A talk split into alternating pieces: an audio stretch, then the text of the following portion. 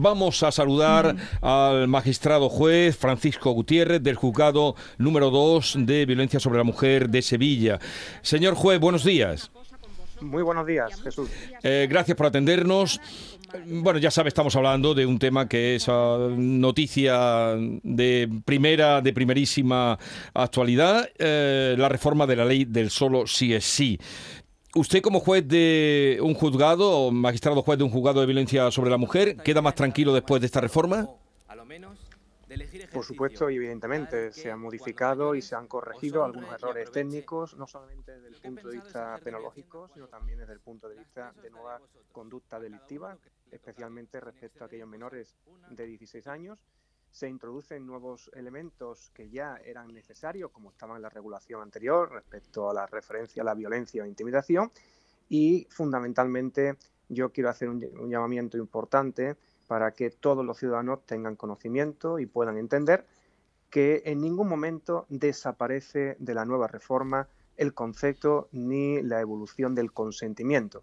El consentimiento sigue estando a nivel de la reforma en el eje central de todo el sistema en los delitos contra la libertad sexual. No es cierto, desde mi punto de vista, que haya habido ningún tipo de retroceso en esta reforma, sino más bien una corrección adecuada para evitar la desbandada que se estaba produciendo con las distintas revisiones de sentencia y la disminución de penas en muchos casos para este tipo de delitos contra la libertad sexual.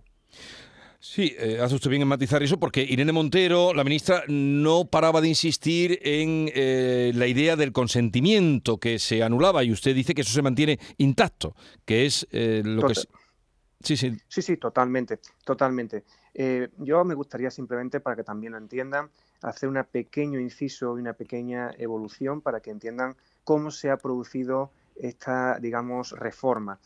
Eh, hay que recordar que España ya en el año 2014 eh, pues entró en vigor en nuestro país el convenio del Consejo de Europa sobre la prevención y lucha contra la violencia contra la mujer y violencia doméstica, que totalmente se denomina como Convenio de Estambul. Pues bien, este convenio de Estambul, eh, tras un primer informe de evaluación de cómo se aplicaba en España este convenio en la lucha contra la violencia sobre la mujer, se publicó por el grupo de expertos en esta materia llamado Grevio, un informe de 25 de noviembre del año 2020, donde se decía que en España la aplicación de los delitos de agresión y abuso sexual manifestaba una comprensión inadecuada en el uso de la fuerza y de la intimidación. Y hmm. esto pues, desencadenaba una serie de, situaciones, digamos, desagradables respecto a la víctima que no, eh, digamos, eh, prestaba su consentimiento, pero tampoco se resistía. Ya lo vimos en el tema de la manada, la diferencia entre la agresión y abuso sexual, y por tanto esta ley del año 2022, que es la ley orgánica 10-2022 de garantía integral de la libertad sexual, daba respuesta a esta situación de indecisión, en muchos casos, de aplicar el delito de agresión o de abuso. Desaparece ya ese, eh, digamos, concepto de abuso sexual, todo se aglutina bajo el concepto de agresión sexual entendiendo por tal cualquier acto que atentara contra la libertad sexual de otra persona sin su consentimiento. Eso es la reforma del año 2022, que como sabemos entra en vigor el 7 de octubre del 2022, pero junto con esa reforma se produce desgraciadamente algunos errores técnicos en los tipos penales desde el punto de vista penológico, así como la ausencia o motivación de ciertas conductas reiteradas, especialmente en los menores de 16 años, lo que llevó en la práctica a una revisión de sentencias no de forma caprichosa y arbitraria por el sistema judicial, sino atendiendo fundamentalmente al principio básico que rige en esta materia, que no es que nosotros que el principio de irretroactividad y fundamentalmente el principio de que hay que revisar todas aquellas sentencias que conforme a nueva legislación sea más favorable al reo en sentido amplio desde el punto de vista penológico, lo que llevó en la práctica, pues, como todos sabemos, a este tipo de escarcelaciones o de rebaja de penas. Por tanto, en este caso, el consentimiento sigue estando presente de manera implícita y explícita, tal como se recogía en la reforma inicial en el apartado primero del artículo 178. Eso no se ha tocado absolutamente para nada con la nueva reforma que se introduce a partir de ahora. Bien, entró en vigor, lo ha explicado usted muy bien, eh, en fin, lo hemos entendido así, pero eh, entró en vigor el 7 de octubre, como usted indicaba. Ahora eh, va camino ya del Senado la reforma que se aprobó ayer. ¿Cuándo será ley que comenzará a, a entrar, cuándo entrará en vigor? Bueno, pues una vez que el Senado del visto bueno, que supongo que sí, eh, pues se publicará en el BOE y la proposición de ley eh, prevé que la entrada en vigor sea al día siguiente de su publicación. Por tanto, en cuanto que el Senado del visto bueno se publique en el BOE, pues al día siguiente de su publicación entrará en vigor. O sea que no habrá que esperar mucho tiempo. Inicialmente no. Y entonces ya se acabará la revisión de penas. Eso sí, todos los que se han beneficiado hasta ahora eh, y hasta que entre la ley mm, podrán beneficiarse de esa rebaja de condenas, incluso carcelaciones. Claro, evidentemente es una revisión a futuro, es decir, todo lo que se ha producido hasta ahora y todas las, digamos, sentencias que se han dictado hasta ahora, pues sí, mientras esté vigente esta reforma del año 2022, seguirá aplicándose la misma. Una vez que entre en vigor esta nueva modificación de la reforma actual, pues entonces evidentemente estaremos ya ante una situación distinta y ante una ley aplicable que es la nueva. Decía mi compañera Raquel Montanero, que tal vez la haya oído usted, que cómo se tomaban ustedes, que aún ayer, después de la reforma, la ministra Inés Montero insistiera en que esto era cosa de, los jueces, que vamos a recordar que han sido 48 de las audiencias provinciales las que han acordado penas, 48 de las 50.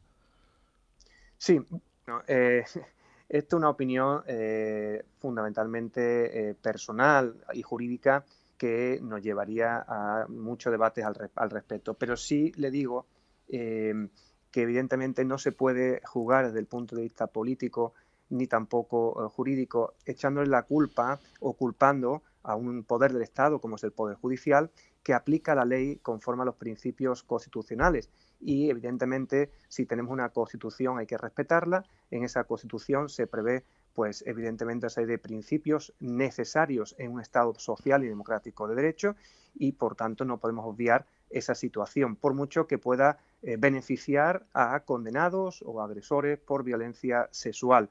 No se puede culpar, evidentemente, al sistema judicial de esta situación, porque, evidentemente, también antes de aprobar una norma hay que examinar y valorar las consecuencias que desde un punto de vista penológico puede suponer la misma, cosa que pese a tener varios informes negativos, tanto del Consejo General del Poder Judicial como de otras instituciones relevantes, no se tuvo en cuenta en el momento de esa aprobación de la norma. No sé si queréis hacer alguna pregunta mm, al magistrado. Lo ha, explicado tan, claro tan clarito. Eh, Raquel, no sé si quieres hacer alguna pregunta al magistrado. Sí.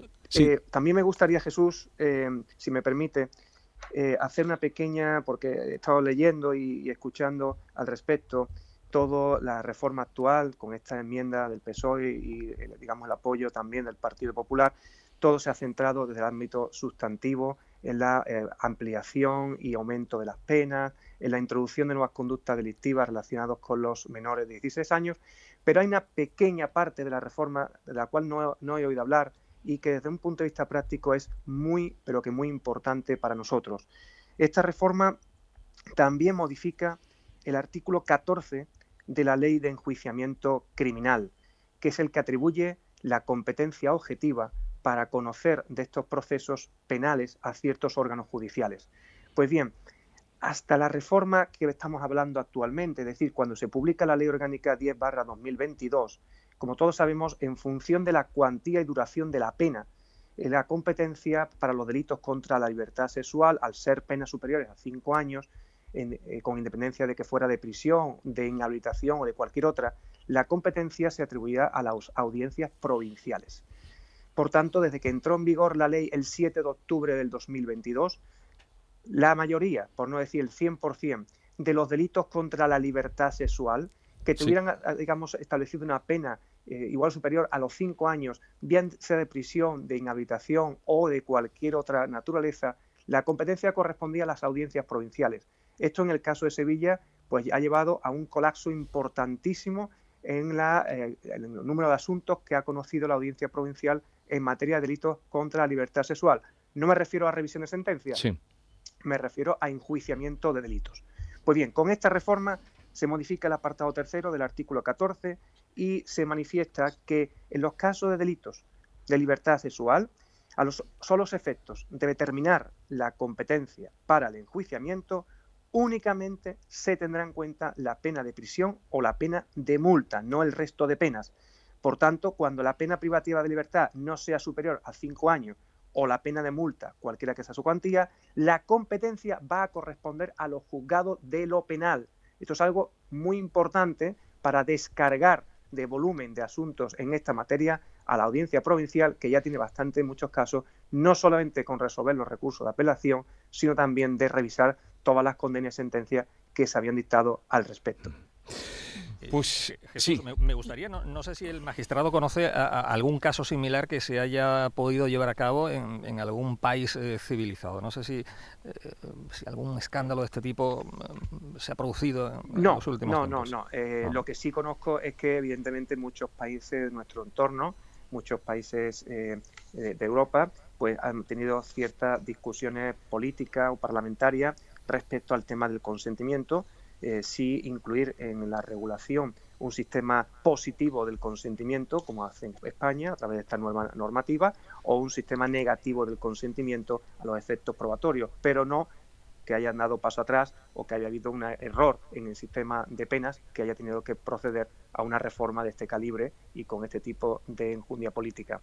Simplemente yo vuelvo a decir, sigo sin comprender, eh, digamos, la expectación eh, tan grande que ha creado esta nueva reforma, porque bajo mi punto de vista no es que fuera necesario, sino que era imprescindible eh, para eh, poder equiparar las penas y establecer unas penas proporcionadas a este tipo de conductas delictivas y evitar un sistema o una laguna de impunidad que anteriormente se estaba produciendo. Nada más, no es algo excesivamente difícil de comprender. Sí, sí.